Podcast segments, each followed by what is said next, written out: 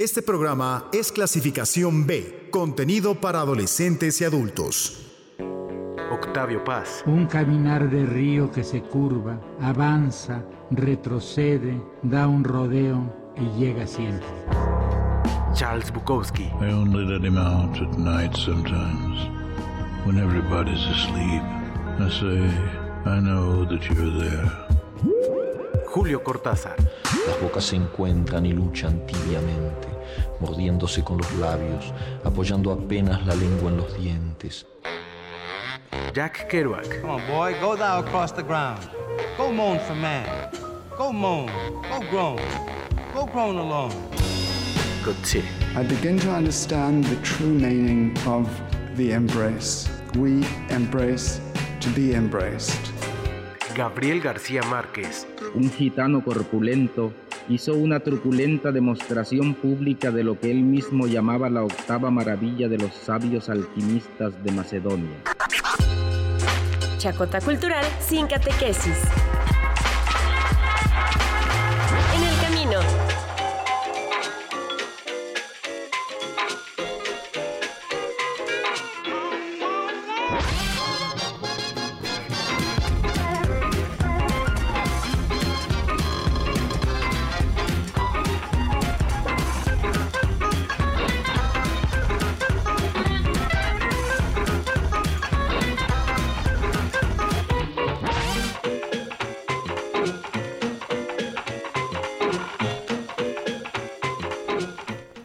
Las 8 de la noche con dos minutos. ¿Cómo están? Bienvenidos a este programa, a En el Camino, la Chacota Cultural sin catequesis a través del 99.7 de FM, acá en Uniradio, la estación de la Universidad Autónoma del Estado de México. Así que sean bienvenidos. Nos da un montón de gusto saludarlos como siempre y también como siempre esperamos que ustedes eh, se queden con nosotros esta hora de muy buena literatura, creemos también así. Así que ya lo saben, sean bienvenidos, yo soy Luis García y a mi izquierda ya se encuentra Ana también. Hola, buenas noches a todos los que nos acompañan en esta noche tan bonita y no friolenta, en este pro- programa cultural, culturoso, donde hablamos de literatura y esas cosas chéveres y no del app, eh, de la aplicación Gazatok, en la que un amigo imaginario sirve de compañía virtual para las personas más solitarias y desesperadas en Corea del Sur. Oh. Y esto porque pues se acerca el 14 de febrero. Ya es pasado mañana. Exacto. Entonces, para esas personas, ah, Lonely Hearts Club está la app Gazatok. No. Hola, Pues sí. ¿Sí? Buenas Sí saben noches. coreano. Sí saben. ¿eh? Eh, ¿Cómo están? Muy Quique, buenas ya lo escucharon, ya lo escucharon. Eh, bienvenidos a este programa de literatura, como dice Ana, no para hablar de nuestros problemas amorosos o de nuestros problemas solitarios, para quien los tenga. Pero, Porque yo no, obviamente. Porque yo no. Pero bueno, decir que también, bueno, recuperando un poquito, no sé, no es a lo mejor tanto de literatura, pero bueno, también celebrar que este, director de Parasite se llevó el Oscar a Mejor Director. Y eh, la verdad lo agradecemos mucho porque hacemos una muy buena película. La sorpresa de la noche y la rompequinielas. Qué bonito, porque nadie, todos decíamos, sí, ya se lo va a llevar 1917, Ajá. tiene todos los valores este, que la academia busca, que la amistad, que el valor, que las guerras, que todas esos, y toma la barbón, ¿no? Bon se la llevó y este y está interesante. Digo, ya había hecho un proyecto con Netflix, la de Okja se llamaba, esta cinta que ya es muy norteamericana, a lo mejor también ya como que le sabe cómo pegarle para este lado, no tan cultural de, de Corea, pero qué bueno. Y ya tiene otra película además en Netflix, la de el, creo que se llama El Huésped, que es medio como de terror. Y hablando de datos de terror, ¿sabían que la misma empresa que produjo Parasite es la misma empresa que catapultó a la fama a BTS?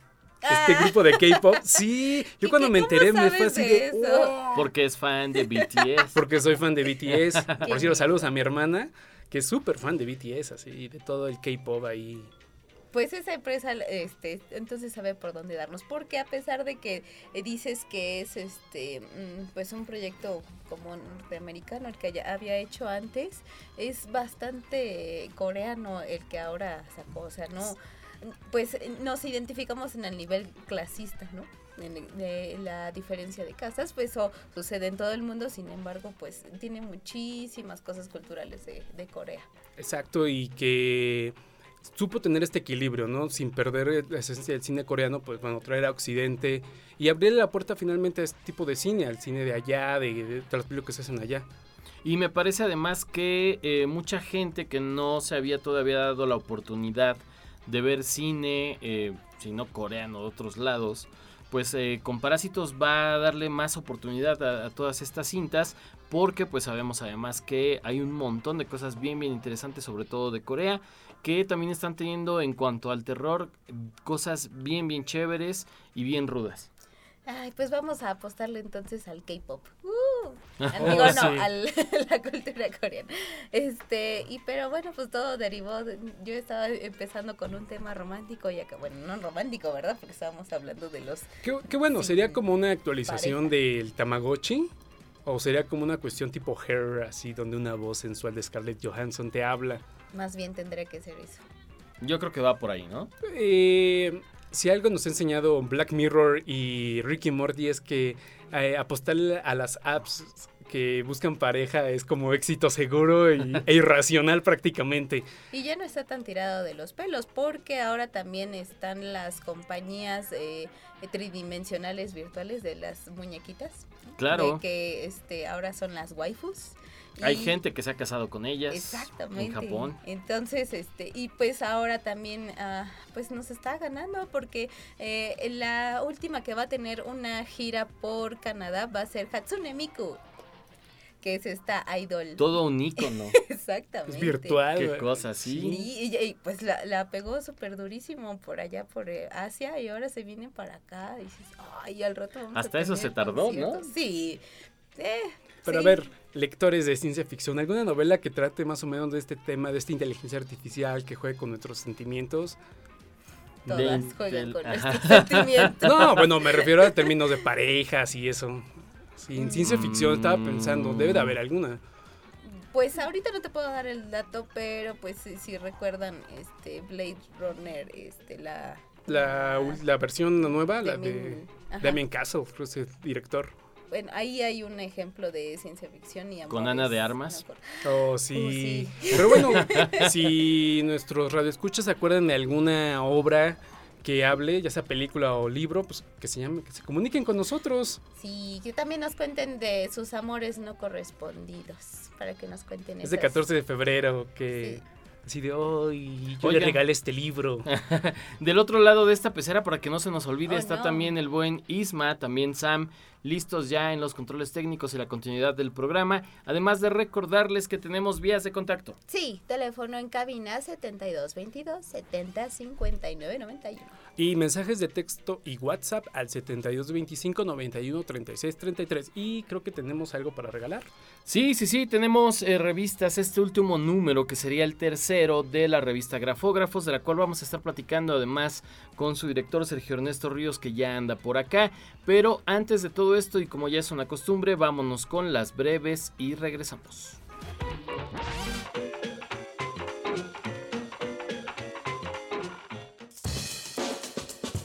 Breves. Pedro Almodóvar rodará un cortometraje basado en la obra de Jean Cocteau, La voz humana, monólogo escrito en 1928 que protagonizará Tilda Swinton. Se filmará en Madrid y la acción muestra la llamada final de una mujer a su amante. Aquel material ya fue parte de la inspiración de Almodóvar para el guion de Mujeres al borde de un ataque de nervios. Además, el director adaptará cinco de los 43 cuentos que componen Manual para Mujeres de la Limpieza, de Lucía Berlín, uno de los libros cuya lectura más le han impresionado en los últimos años. Un coleccionista de Manchester, John Townsend, almacenó durante más de medio siglo todo tipo de pequeños papeles de golosinas y otros comestibles. Cuando murió en 2015, su casa era un inmenso archivo con montones de cajas llenas de los más diversos y dulces envoltorios. La suerte quiso que el escritor y DJ Johnny Trunk conociera su sorprendente legado y se enamorara de él. El libro Rapper's Delight recoge este gran archivo documental de la nostalgia en el que se funden ídolos pop y superhéroes, futbolistas y platillos volantes, todos ellos alineados con los sabores más dulces y pegajosos. El prólogo ha sido escrito por Jarvis Cooker.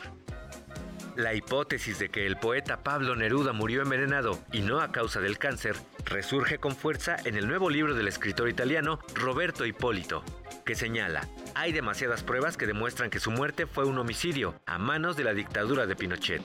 A través de numerosos documentos y entrevistas a personas cercanas al poeta, Hipólito reconstruye en Delito Neruda los últimos días del Nobel de Literatura, fallecido apenas 12 días después del golpe militar de Pinochet en Chile, el 23 de septiembre de 1973, oficialmente por complicaciones de su cáncer de próstata.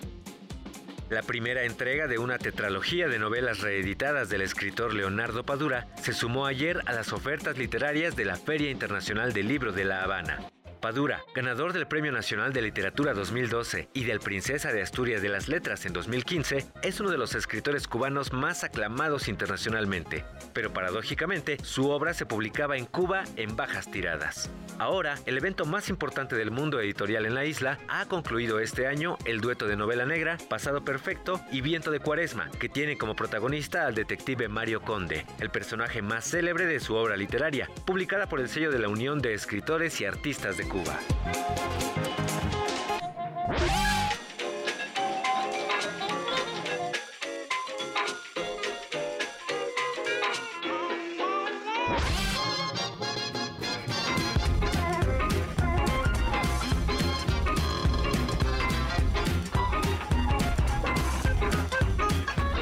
8 de la noche con 12 minutos, ahí estuvieron nuestras breves y como lo decíamos, lo prometido es deuda, Sergio Ernesto Ríos está con nosotros por acá en la cabina para platicarnos acerca de este tercer número de la revista Grafógrafos, así que bienvenido Sergio. Muchas gracias, ya es un maratón de grafógrafos. Estuve sí, qué bárbaro, ¿eh? Unos minutos en cabina mutante por acá. Si quieren me quedo el resto de la noche. Por favor, no, bienvenido. No, pues muchas gracias por la, por la invitación y este, sí, el número 3 de grafógrafos. Estamos muy contentos porque es la portada ganadora de Laura Gasó, un estudiante Está bien de, bonita. de diseño gráfico, que además tiene una historia bien interesante. A ver, cuéntanos. Porque hicimos la convocatoria, se abrió el 26 de septiembre y terminaba este uno o dos meses después. Pero resulta que Laura se confundió al leer la convocatoria y pensó que cerraba el 26 de septiembre, era como 22 o 23, entonces se puso a hacer ese mismo día este la portada y resulta que la, la fue a entregar y le dijo, no, pero todavía faltan mes y medio, dos meses. fue la primera en llevar el trabajo y fue la portada ganadora. Eh, me parece que, que ella también es eh, tiene un trabajo importante como tatuadora. Entonces yo creo que de ahí la, la, la experiencia y el gusto por, por la chamba, ¿no? Porque lo sacó este rapidísimo, lo hizo eh, como si nada, ¿no? Y todas tus, las portadas que han sido de grafógrafos, bueno, más bien las últimas dos, ¿verdad? Son las que eh, han sido de concurso y ya está abierta la convocatoria para la tercera. ¿cierto? Acaba de, de abrir la convocatoria. Si nos está escuchando Laura Gasó, tiene solo un día para... No, no es cierto. Este, a- a- abre, abre mañana la, con- la convocatoria y cierra el 30 de abril. Esta vez va a ser para estudiantes y profesores de todas las facultades y de todos los planteles de nuestra universidad, ¿no? Entonces gente de, de otros centros universitarios puede concursar. Vamos a, darle difusión y justo venimos con, con ustedes para eso, ¿no? Para que se enteren y sepan que pueden, pueden concursar. Eh, para completar los requisitos tienen que pedirnos este, una plantilla y ciertos datos técnicos que necesitan para, para colaborar pero eh, fuera de eso está completamente abierta y va a ser la portada del número 5 de la revista Grafógrafos. Eh, ojalá que salgan más trabajos como en esta ocasión, que hubo una ganadora y también una mención, y que para nosotros también es, una ganadora, un, un trabajo este, muy bonito. No sé si estaban influenciadas un poco por, por la estética de la escuela o la ciudad, Ajá. pero resulta que las dos son negras y nos metieron en, en predicamentos, ¿no? Este, la, la de Laura es, es, es oscura, pero la que sigue es todavía más, ¿no? Es- Ok. Es, un hombre transformándose en pájaro que tiene un difuminado en color negro, entonces, este... El, el- el único requisito, cláusula que nos faltó en esta nueva convocatoria es decir, prohibido el color negro. Usen, por favor, usen colores fosforescentes, paleta, sí. este, pónganse alegres, vean la vida de otros De colores. otro color, ajá. Pero, pero bueno, esa es, esa es la parte gráfica y en la parte literaria pues también estamos muy contentos. Viene un encarte de Anwar Zúñiga Naime, que es un, un poeta muy, muy querido para el proyecto de grafógrafos. Nos ha acompañado en distintas este, presentaciones y es un poeta muy, muy divertido. Hace ratito cité un poema en la cabina mutante, pero no lo dije bien. Voy a... A ver, dale, dale. Voy a leerlo. Dice, Dios te ama porque no vive contigo, porque no le quita tus pelos al jabón cada mañana en la regadera, porque no te escucha roncar como una sierra eléctrica a las 3 de la madrugada, masticar con la boca abierta, abierta porque no tiene que limpiar la tapa meada del excusado todos los días. Dios te ama porque solo te ha visto en la tele. Aparte estaba viendo que este poemario es muy vanguardista y que recurre a estos temas de la cultura popular, ¿no? Te lo comentábamos ahorita aquí fuera, del aire, acerca de este poema a Hulk, por ejemplo. Es, bellísimo, es un, es un poema bellísimo, eh, hablando además acerca de su padre, ¿no? Eh, cuando vino Anuar al taller de grafógrafos, eh, empezó a contar un montón de anécdotas acerca de su vida y justo esa relación con el padre cifrada en el poema como una especie de, Hulk impenetrable. No sé si quieres leer un par de, de versos del poema porque son Déjalo ubico, es que me quedé intrigado por este que habla más bien, se llama Sniper, y dice, quería ser como Bart, pero te parecías más a Milhouse. Y Cobain acariciaba la escopeta mientras tu padre se llenaba de canas por culpa del dólar que un día para otro. A ver, tú Ana, dale. Por ahí está el de Hulk. El increíble Hulk. La imagen de Bruce Banner alejándose a pie por una carretera siempre me hace pensar en mi padre, en su camisa de cuadros roja y en su olor a cigarros Commander. Banner compró un periódico que mostraba la ciudad en llamas, manejó cinco kilómetros desde el banco, esquivó un perro que cruzaba la avenida, mientras se alejaba miró por el retrovisor. El perro ardía también.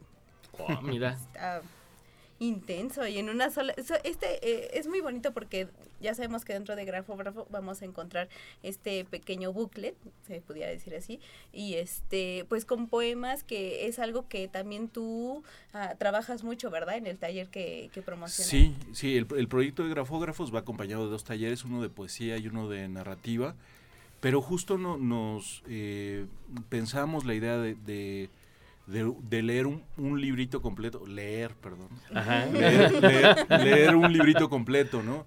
Y es, es, algo, es algo bien interesante porque la gente lee las 80 cuartillas de la revista más las 40, 30 de un libro, ¿no? Entonces abatimos completamente el récord de lectura de los mexicanos desde la universidad. Oye, y además poesía. Además poesía, pero viene en un formato bien interesante, justo parece como más bien el librito de los de CDs, de antes. y, hemos jugado un poco con esa estética, ¿no? Además a Anwar, que le gusta mucho todo esto del bilingüismo, su papá por ahí era profesor de inglés y desde chico les, les machacó. Entonces mete siempre en sus poemas ciertas palabras, ciertos guiños. El título de este libro se llama Fortune Cookie, Grandes Hits.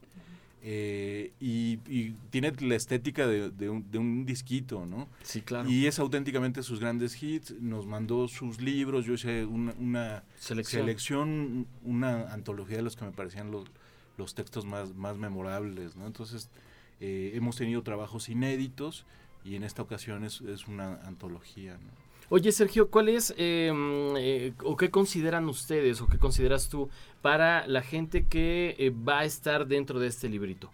Para los poetas que participan, no en la revista, sino en el librito. En, el libro sobre todo buscamos un material que pueda llegar a las más personas posibles. En el caso, por ejemplo, de Alonso era un, texto que a donde fuéramos a presentar claro. Eh, conmovía a la gente, ¿no? Me tocó, por ejemplo, ir a Catepec o a facultades de ingeniería o, de, o de, ciertas este, eh, contaduría, etcétera, donde uno pensaría que no les, en un primer momento no les llamaría la atención y empezaban a leer y después de dos o tres poemas ya estaban completamente conmovidos, ¿no? Me tocó ver gente que, que incluso lloraba, ¿no? O recordaba que tenía un hermano o tenía un familiar con, con el mismo padecimiento que, que, Alonso. Y me parece que, que justo un texto que, que, en primer lugar mueva esa empatía y, y consiga llegar a, a, las más personas posibles, ¿no? En el segundo, en el segundo encarte fue un libro de inédito de Citlali Rodríguez Mendoza y también es un, texto que, me parece bastante eh, interesante, ¿no? Con, una estética completamente distinta, pero temas muy, muy personales también. Eh, hay, hay, poemas de amor, de desamor, acerca de, su familia, etcétera. Entonces yo creo que la gente se podía sentir identificada en un Identificada. momento, ¿no? Sobre todo porque sí, sí, también eh, es de Guadalajara, eh, se va a vivir a la Ciudad de México y hay esa experiencia que, que, muchos este, hemos padecido, estar en una ciudad extraña, en una ciudad ajena, ¿no? Me parece que es algo que, que los estudiantes de, de la universidad seguramente lo, lo sienten, lo viven, ¿no? A veces la gente tiene que emigrar de un lugar a otro. Yo creo que esa experiencia en un primer momento es difícil y de ahí podía encontrar cierto, cierto gancho, ¿no? Oye, Ernesto, quisiera que nos hablaras un poquito de la participación de Julián Herbert, que estuviste aquí en la revista. ¿Cómo la consiguieron? Julián es un buen amigo mío. Ah, qué buena onda, es, ¿eh? Es un, es un buen amigo, este... eh, lo había invitado desde hace tiempo al, al proyecto, pero nunca contesta sus correos. de repente se me ocurrió este, platicar con, con su ahora esposa, que se llama Silvia Georgina. Me dijo, sí, este, Julián es un desastre. Vio tu correo, pero no te había contestado, disculpa, no sé qué. Yo me hago cargo. Y, y al momento, este, a los dos, tres días ya me mandó la colaboración de Julián. También yo dije, no, Julián no me va a mandar nunca la nota que va acompañando los textos. O sea, el cuento y después un texto donde cuenta acerca de la escritura, su proceso y todo esto. Y dije, uy, Julián como es, pero el matrimonio le ha sentado muy bien. A, a- a- a los dos días, a Silvia, que, le- que le mando también un, un gran abrazo, ya lo tenía trabajando a, a- a Arduamente. Julián. Pero, pero sí, hay, hay- hay gente muy, muy cercana. Julián es parte del, del comité editorial de la revista, por ejemplo, ¿no? Ah. Eh, estamos este, eh, muy cerca de, de autores que a mí me parecen los más importantes de la literatura mexicana, ¿no? Está Cristina Rivera Garza también ahí, está Al- Alberto Chimal, un clásico Claro. toluqueño, este, y, y gente del- de la academia, ¿no? Entonces es un, un diálogo con- constante con, con la gente del comité que nos, nos, nos sugiere o nos manda colaboradores. Por ejemplo, con Cristina eh, armamos un proyecto a partir de las reseñas que aparecen en la página web de, de la revista, que es grafógrafos.mx. Eh, en, la, en la sección de reseñas, ella eh, desde, desde su trabajo como profesora en la Universidad de Houston, coordinó este, una serie de reseñas de autores eh, contemporáneos, ¿no? Entonces hay trabajos que están saliendo de forma simultánea, ¿no? De, poetas norteamericanos o de autores este, norteamericanos académicos que están leyendo a poetas mexicanas. Hay, por ejemplo, un ensayo acerca de Jennifer Adcock este, y Marisela Guerrero, eh, escrito desde ese taller, desde ese laboratorio de Cristina Rivera Garza, ¿no? Entonces es, es un comité que está funcionando bien.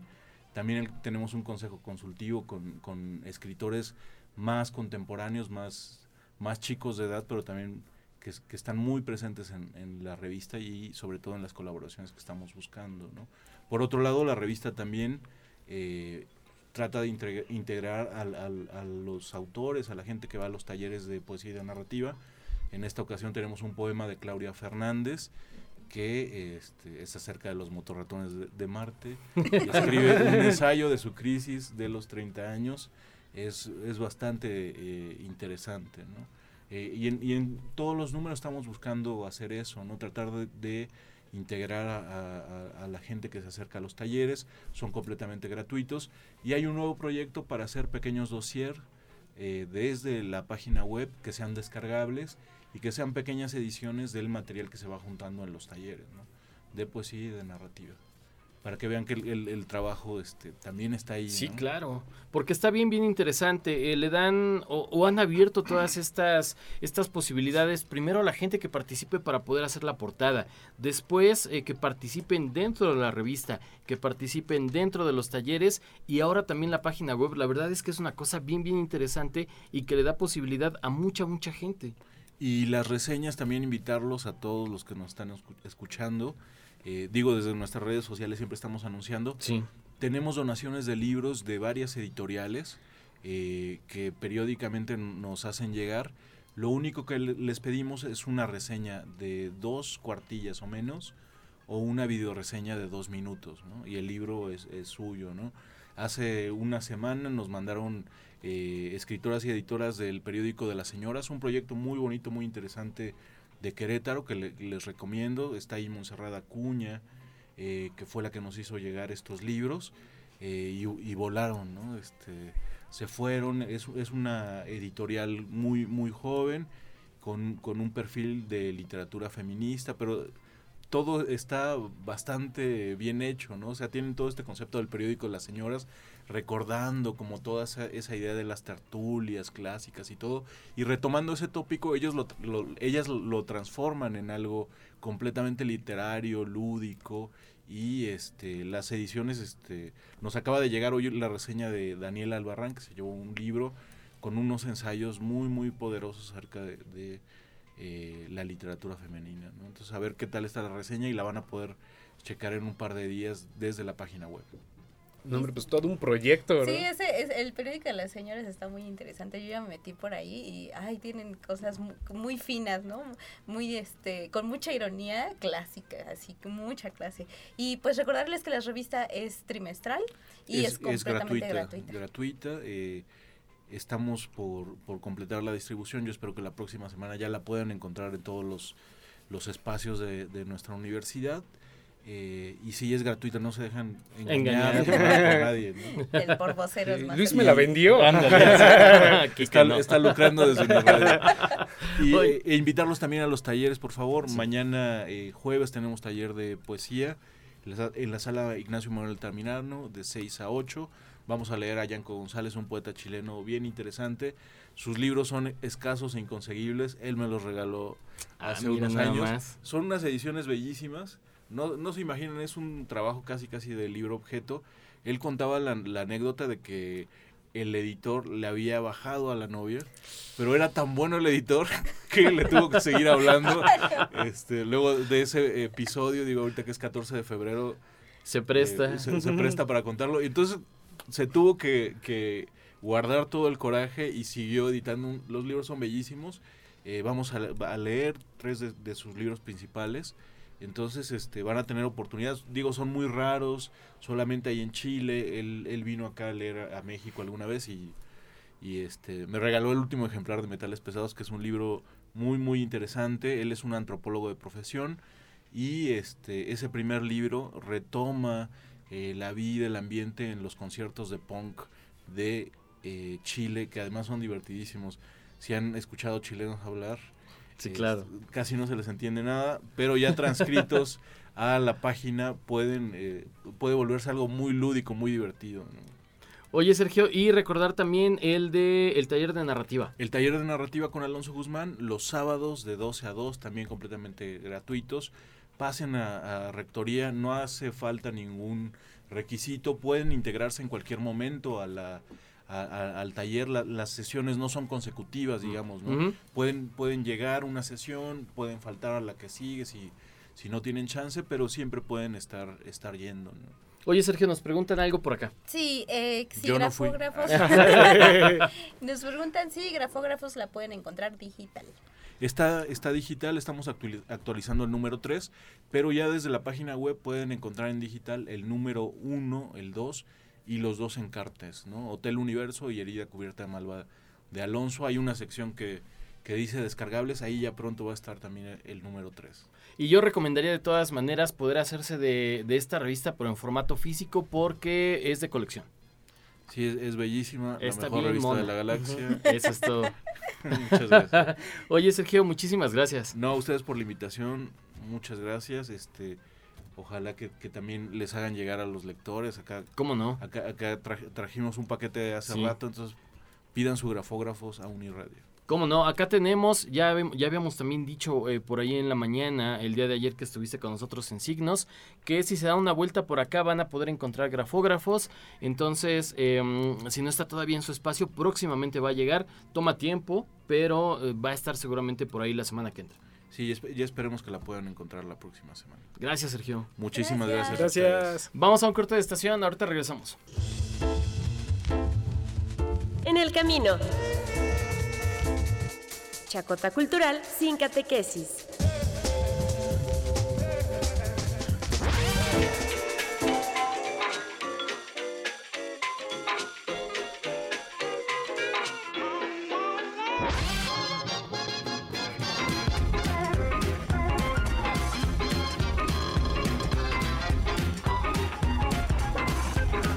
8 de la noche con 31 minutos, ya estamos de vuelta por acá en el camino y después de haber platicado acerca de este tercer número de la revista Grafógrafos, por acá y tenemos para regalar. Así es, eh, el libro está, la, perdón, la revista está súper chida. eh, nos pueden llamar y es suya. Incluso Sí. pueden darse una vuelta acá a mi radio, es suya. Que nos cuenten alguna historia de desamor como nos la contó Ernesto hace ratito. Así, con su editor. Sí, así de para conseguir tuve que dejarle a la novia. Maldición.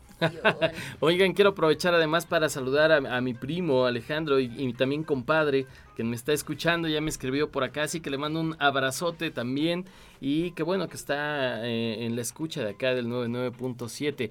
No lo olviden, tenemos vías de contacto para que nos llamen, nos platiquen y nos digan o nos cuenten algo y se lleven sus grafógrafos sin importar qué. Sí, al teléfono en cabina 72 22 70 59 91. O nos pueden mandar un mensaje de texto o WhatsApp al 72 25 91 36 33. No se les olvide que estamos conectados también en el Twitter en arroba en el camino 997. Nos pueden escribir también para saludarnos, cotorrear y platicar de un montón de cosas. Sí, oiga, yo les quiero hacer una recomendación de un librito para esos, este, Club de los Corazones Rotos. Solitarios. Sí, Ujú. rotos. Este, cartas a, a una, de una desconocida de, eh, que está publicado por Acantilado de Stefan Zweig.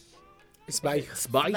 Stefan Stefan Zweig. Sí, de esta historia de, de un escritor así, ah, que regresa de un largo viaje y de repente encuentra un montón de cartas en su eh, casa y resultan ser las cartas de una desconocida. Oh, no. Que le dice, pues tengo que, que platicarle de mi vida, que es su vida.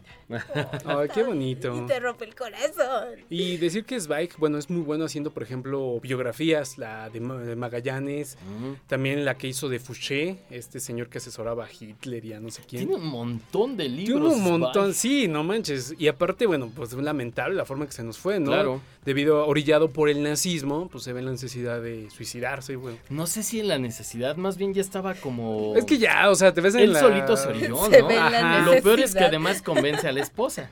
Ajá, aparte es como un pacto ahí suicida y medio extraño, pero este, hablando de historias de amor. Hay una foto muy, muy dura de, de los dos. Sí, capaz eh, de que la, ya, ya la he visto, pero sí, sí, sí. la verdad es que Zweig es muy bueno en lo que escribe y creo que Acantilado es lo que lo, lo está trayendo así Sí, está mucho. toda la obra de Zweig en acantilado y decir, por ejemplo, que eh, al inicio de Hotel Budapest está el, el, El busto. el busto, muchísimas gracias, de desde el inicio Sí, de Wes Anderson. Que por cierto ya salió el, el avance de la nueva película de Wes Sí, Anderson, que se Ay, ve súper buena. Hablando de otro suicida, Manuel Acuña, el Uy, poeta. ¿cómo no? que este le hizo un nocturno a Rosario y Rosario nunca lo quiso, nunca la quiso y también la perseguían a, a Rosario este José Martí Es como Salomé, que la perseguía Nietzsche y, y quién Manuel más. Flores.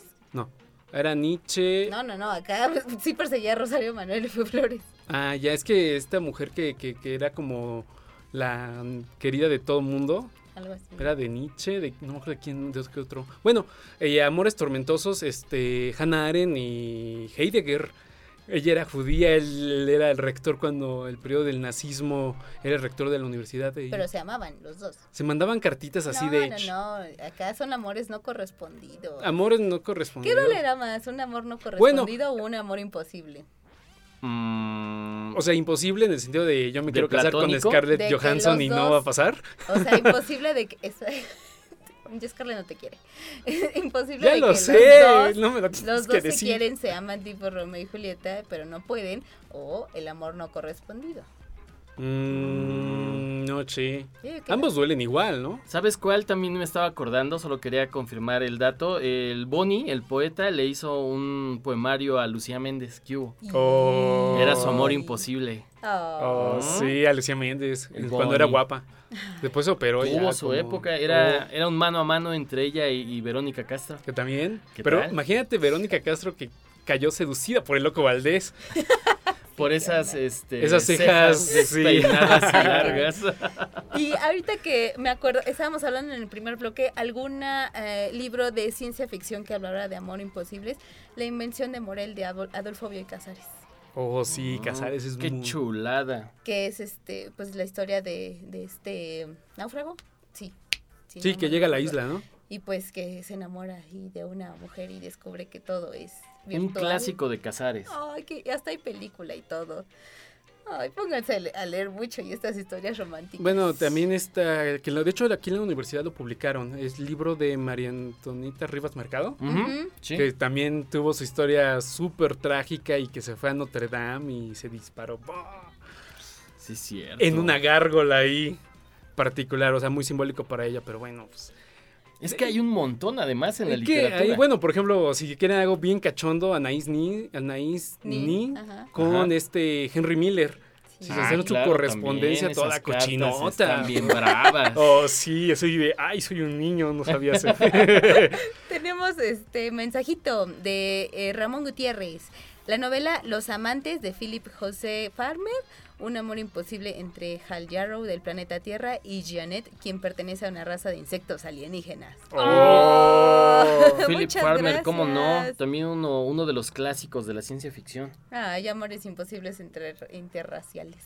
¿Cómo Inter- no? Inter, Sí, interplanetarios. interplanetarios. Interplanetarios. Síganos contando de estas historias mágicas y amorosas. Oigan, ¿les parece si hacemos una mini, mini pausa para escuchar nuestros clasificados mientras seguimos pensando en esas obras literarias de amor, no, de desamor? Sí, sí. Más bravas, ¿no? Más sí, bravas. corazón roto. Amores imposibles y cosas así.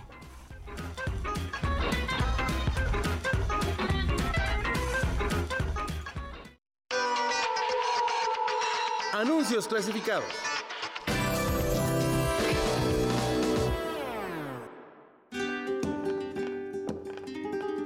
Salones de Fiesta Lorca celebran este 14 de febrero con una promoción para morirse. Si estás planeando una reunión del Día del Amor y la Amistad o una boda en el bosque, no dejes pasar este paquete único. Temática romántica la luz de la luna, decorados con azar y navajas para cortar frutos de los viñedos y olivos. Gallardos meseros a caballo, demostración especial de Leonardo con dagas y cuchillos. Todo incluido a un superprecio. Búscanos en nuestra nueva dirección y no olvides seguir el camino de la sangre. Para más información consulte Bodas de Sangre de Federico García Lorca.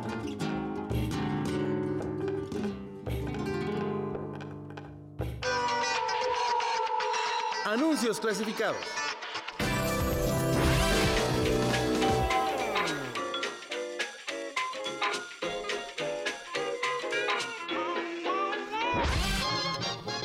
Ahí estuvieron nuestros clasificados, 8 de la noche con 39 minutos, ya lo saben. Sigan fue. participando con nosotros. Ah, ya escucharon, ese es otro de nuestras recomendaciones literarias para el Club de los Corazones Rotos, Bodas de Sangre. De Oh, Lorca. sí. O la tragedia del joven Werther de Goethe que provocaba suicidios masivos así. Sí, la gente, se- los Aunque jóvenes sea se para ponían- deprimidos, ¿no? Se deprimían, ¿no? Y- amoroso. Bueno. Pues hablamos de amores no correspondidos. Buen punto. Entonces, pues sí.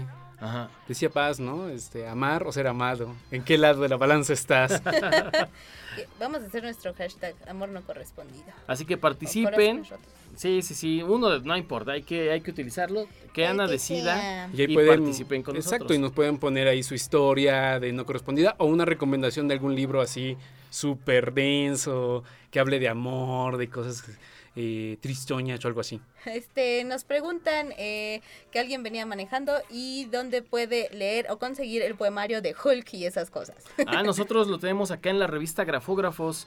Eh, pues date una vuelta a la estación y te damos la revista y ahí adentro viene este pequeño mm, eh, booklet, ajá. decíamos, De poemas. del poemas y ahí viene incluido para que te lo lleves. O en su defecto, pues puedes ir a cualquier, alguna dependencia de la universidad y me imagino Exacto. que puede haber por allí también ya ejemplares. La verdad que tiene muy buena distribución esta revista. No te decimos que sea ahora porque eh, pues en estos momentos ya no se puede, pero el día de mañana sin problemas de 9 a 2 y de 5 a 8 de la noche eh, puedes venir por tu ejemplar de grafógrafos. Exactamente. Y pues nosotros tenemos noticias noticiosas. Oh. Chismes noticias. literarios. ¿En serio tenemos chismes Porque literarios? no todo es amor y corazones rotos. Así Oh. es. Oigan, eh, lanzaron el, eh, un- pues un adelantillo de lo que va a ser el nuevo libro de Alessandro Barico, donde él mismo escribe acerca de 50 libros que leyó en los últimos 10 años. Y esa es básicamente la idea que él tuvo, hablar de estos libros que le habían parecido los mejores de esa década que él estuvo escuchando y que eh, pues decidió a partir de ahí hacer este libraco para hablar de todos ellos.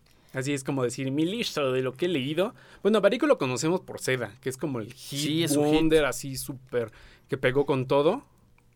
Pero, y muy bueno, por cierto. O sea, no es así como. ¿No te gustó Seda? No, A mí sí me gustó. Hablando también de historias de amor, esa historia, ese giro de tuerca al final, ay, así de, oh, siempre lo supo. Ya, eh, para mí, la verdad, este, perdieron muchas, mm, se perdieron muchas páginas en eh, hacer reiterativo lo del viaje. Eh, entonces, ah, no me convenció por ese lado. Y ahora cuando sacó su lista, tampoco me convenció porque cuando mencionó un libro, in, un libro innombrable, que no diré, Lo vamos a leer porque es a- parte de la lista, Ana. Pero no, Ay, Ana, deja de ser tan Entonces, conflictiva para con Barico. para mí, la verdad, eh, pues tiene algunas cosillas que sí se las paso, pero hay otras que digo, "Mm, me quedas corto, chapo. Así, Bueno, la chapo. verdad es que de- el primer libro, ¿no? Está así como que la, eh, se llama Open Memorias de Andrea Agassi. Así el tenista, sus memorias estarán, no sé si están muy chidas o no. Pues eh, la idea es que lo que él hace, eh, y lo menciona también por acá en una parte del artículo que viene acompañando a este mm, pues a estos libracos es eso no puntualizar que habrá novelas ensayos cómics libros que estaban recién publicados en aquel tiempo que es entre 2002 y 2012 y que la única idea era eso que él había hecho una especie de eh, canon personal ¿no? Que leyó en un periodo de su vida que era en esa década y que a él le parecieron chéveres. No hay más. Pues sí, y este, y que también decir que finalmente todas las listas son personales. Eh, ya depende también de qué tanto tú lo tengas eh, dentro de tu, ¿cómo decirlo? O sea, qué tanto tú confíes en lo que lee él, en lo que recomienda él. Sabemos que a veces las recomendaciones, y lo vemos por ejemplo con Stephen King, son recomendaciones creo que ya más bien dirigidas. Sí, claro. Y que ha recomendado libros malos. American Dust, de los últimos. Empezando por ese, ¿no? ámpula. Y también Don Winslow lo recomendó, pero no quiere decir que sean buenos. Entonces hay que tomarlo con- en ese sentido como algo subjetivo, que también puede ser orientador hasta cierto punto. Alguien que hacía lo mismo que en nuestro difunto Harold Bloom, descanse en Ah, claro. Ah, pero Harold Bloom Este- sí, sí era como... Era muy inglés, ¿no? porque Bueno, sí, también, y occidental, ¿no? sus- ah, cuando sacó este libro de el nuevo canon, ¿no? De la literatura occidental, me parece. Este, había muchos libros que se quedaron fuera, muchos libros. Entonces, también esta perspectiva de Barico es este parece muy italiana, muy este europea, o sea, no eh, pues obviamente lo que va a leer eh, pues es lo que tiene más cerca, ¿no? Y este pues mm, se me la verdad deja mucho que desear.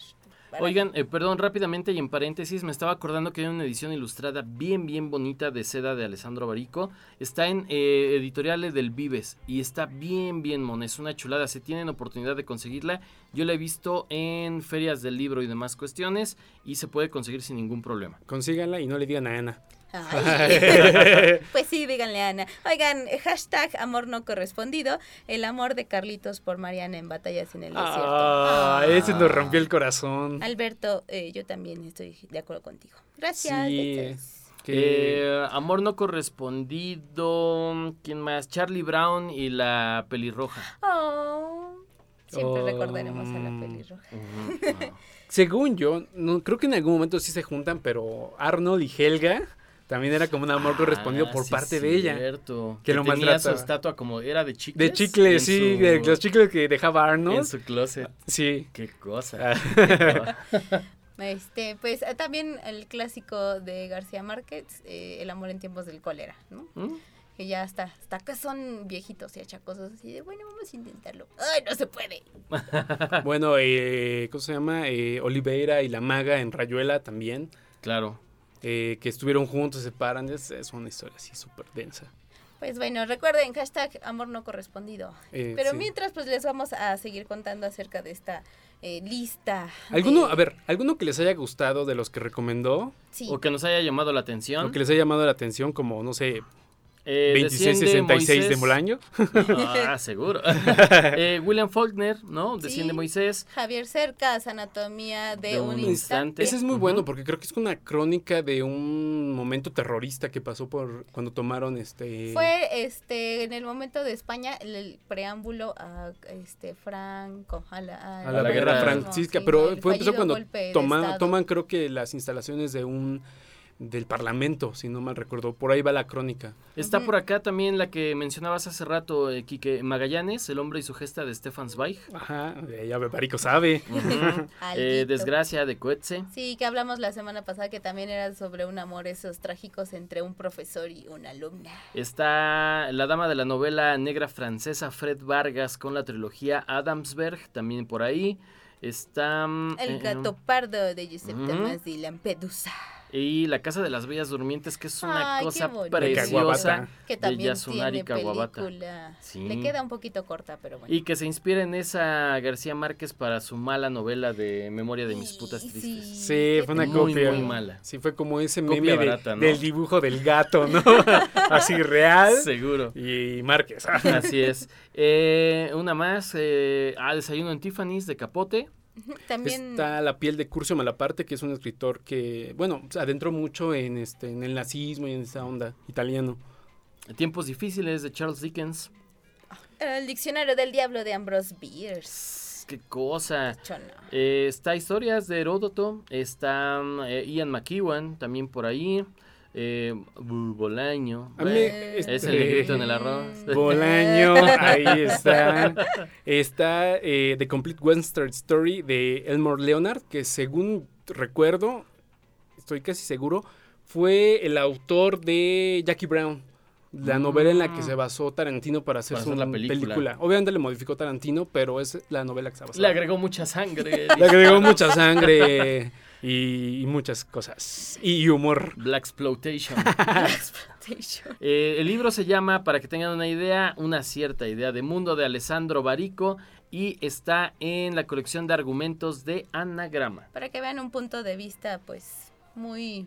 Muy personal, sí, claro. Sí. Es que, insisto, hay que tomarlo como referencia y igual habrá unos libros que digas, ah, este se ve interesante, vamos a Sí, entrarle, también ¿no? para cosas desconocidos, nombres desconocidos. Seguramente en la lista encontrarán bastantes nombres, ¿no? Que igual y de este lado pues no vemos editados Claro. tanto.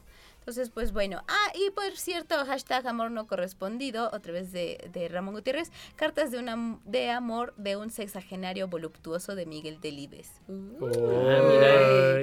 Qué buenas recomendaciones estamos teniendo con este hashtag amor no correspondido. Sigan participando, vamos mientras tanto con nuestro viajero literario y regresamos.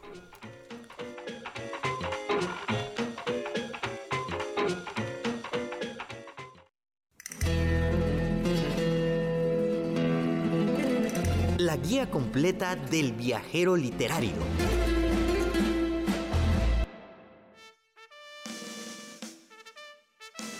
Capítulo 17. Thornfield Hall.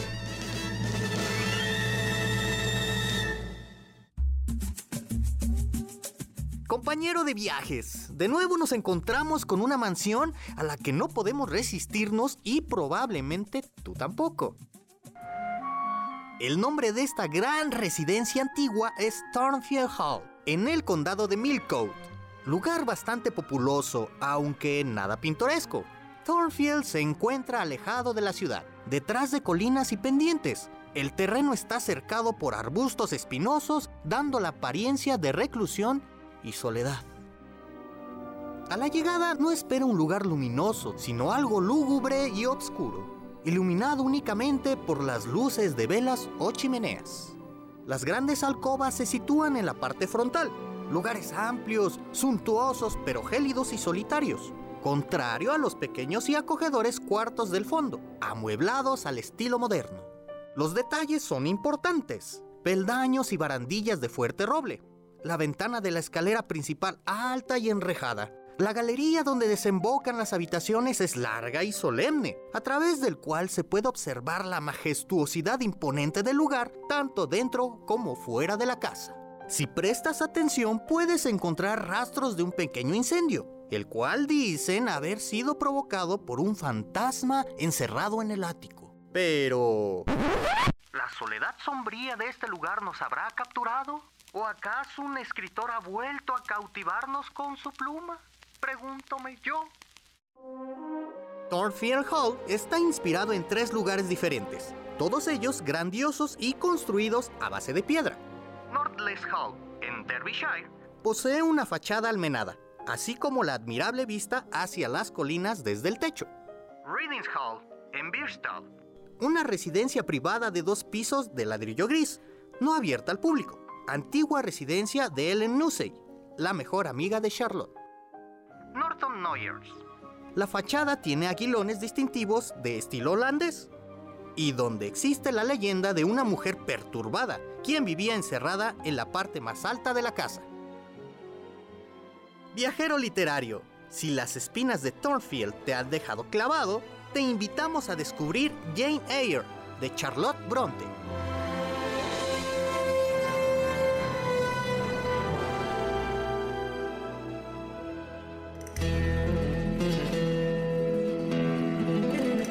La guía completa del viajero literario.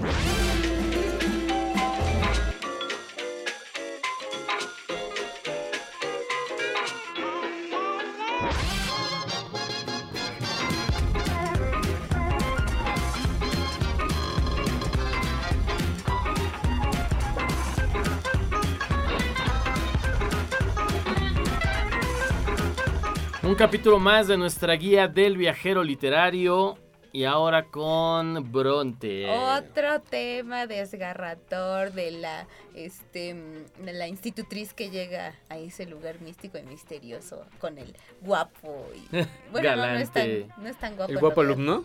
No, no, no. Ay, necesitas más Bronte en tu vida. este, no, llega con con el OM a, a, instruir a una eh, la hija del el dueño de Thornfield que es este un hombre pues no muy agraciado y gruñón que está ahí todo esperando a que llegue Jane a salvarlo ah entonces para estas no vacaciones lean Jane Austen digo Jane Austen Emily Jane Eyre Jane Eyre de Emily Bronte Sí, ¿no? Sí, ¿no? Y también recomiendo El ancho mar de los sargazos, que es como la segunda. ¿Es la precuela? No, no, no. Uh, bueno, sí es la precuela, pero está escrita por otra persona. Ajá, por. Es otra Jane, según yo tengo no, entendido. es. Sí, Jane Rice. Ajá. Algo así, ¿no? Que Sí, es sí, de sí. las Antillas. Es un súper novelota. Está bien. Sí, también la verdad. Para amores no correspondidos.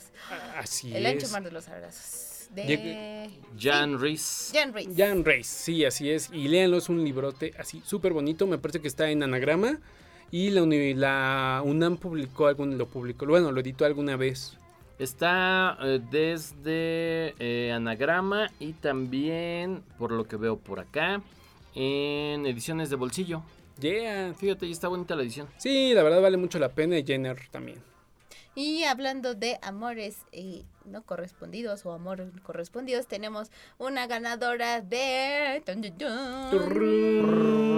El Biblioteca Breve. Sí, este premio que ya también está muy hecho, que tiene ya bastantes años y que ahora se lleva una chica. Sí, que con un libro que se llama Noche y Océano.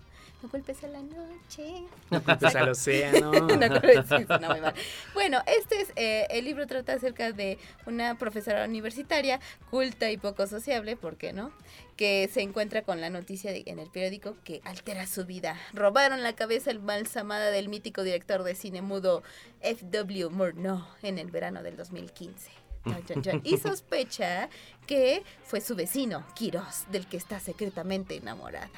Ay. A ver. Aparte, el director, ¿no? Murnau, director de Nosferatu, del Fausto, de M, ¿no? Se llamaba Con M de Muerte. Sí, este, es una historia eh, obscura de un asesino serial. Oye, eh, la ganadora es Raquel Taranilla, una profesora universitaria que dicen antes de que se hiciera eh, público el fallo de este premio, contaba solamente con 87 seguidores en su cuenta de Twitter. y ahora seguramente ya se super acrecentaron, no me he fijado. Y ya había escrito algo antes. Este, mm, el libro se llama mm, Mi cuerpo también, me parece, y pues justamente habla sobre la enfermedad. y este es mm, algo así como algo medio autobiográfico y reflexivo acerca del cuerpo enfermo, pues esta enfermedad eh, del cáncer y este no se tira a los sentimentalismos, sino que es más bien por el lado sesudo, ¿no? Por la conciencia, por toda esta parte de, de, pues sí, reflexionar en torno a lo que está sucediendo. Entonces está, habría que echarle un ojo, lo recomendaron también en, en Babelia. ¿Mm? Entonces, pues yo creo que valdría la pena. Una, mm, una chica que tiene como referencia a mm, Eduardo Mendoza, a David Foster Wallace o Enrique Vila Matas y de la cual dicen eh, que escribe una novela posmoderna que se ríe de la novela posmoderna. Decir que Taranilla nació en Barcelona en 1981. es, una chavala, es una niña. Sí, es de nuestra generación. ¿Qué? Es una niña. Yo soy de Yo los por eso digo 90. chica. ¿Eres de los 90? Sí, ustedes. Tú 80, también. 90 y más. Sí, sí, está bastante joven la, la muchacha y eh, sobre todo por haber eh, experimentado esta parte de, de la enfermedad que luego también dice que se cansó de estar en, en la ciudad y de eh, pues todo mm, estar eh, el- conectado, entonces se recluyó en las montañas. Entonces desde ahí dice, si me buscan me pueden encontrar en las montañas. Y además ella misma dice que esta novela de Noche y Océano eh, fue provocada por el enojo que le generó leer Aire de Dylan del grandísimo Enrique Vila Matas y que ella lo sintió como una patada en la cara y entonces decide contar esta historia porque lo que refleja en teoría Vila Matas en su novela a ella le parece injusto y doloroso y ella propone lo que sería o de alguna manera una alternativa. Pues habría que leer este a Vila Matas porque lo que él cuenta es acerca de eh, pues una novela que gira en torno al fracaso. ¿no? Entonces este es eh, Vilnus es el hijo que trata de como de reivindicar a su padre pero eh, y que aparte lo tiene muy mucho mucho en la cabeza entonces es una de esas novelas de mm, que debería cometerse un fratricidio un patricidio por ahí pero bueno entonces em, el punto es que eh, eh, normalmente pues eh, cuanto vemos en los congresos de literatura así de oh sí va a haber un congreso no pero pues siempre es en torno a, a- pues el fracaso. Y entonces a ella no le pareció que esa era la voz de nuestra generación Así es. Y No tenemos un- puedes decir nuestra generación, esa es otra generación. y nada más estaba bromeando. Pero bueno, tenemos este hashtag amor no correspondido de El Duderino, eh, el conde de Montecristo. Y cuántos años de, de estar encerrado. De, Aparte de planear tu venganza, así de, ay, cuando salga van a ver. Oye, qué buena radionovela había además en nuestros tiempos. ¿Cuáles tiempos, Luis? De mi generación. Bueno, Bueno, se usaba radio. O sea, ¿Tú crees que todo es Spotify? Por favor. Por cierto, escúchanos en Spotify. ya nos vamos. eh, ya se nos acabó el tiempo. Nosotros regresamos la siguiente semana. Así que estén Wow. pendientes. Hasta la próxima. En el camino, Chacota Cultural sin catequesis.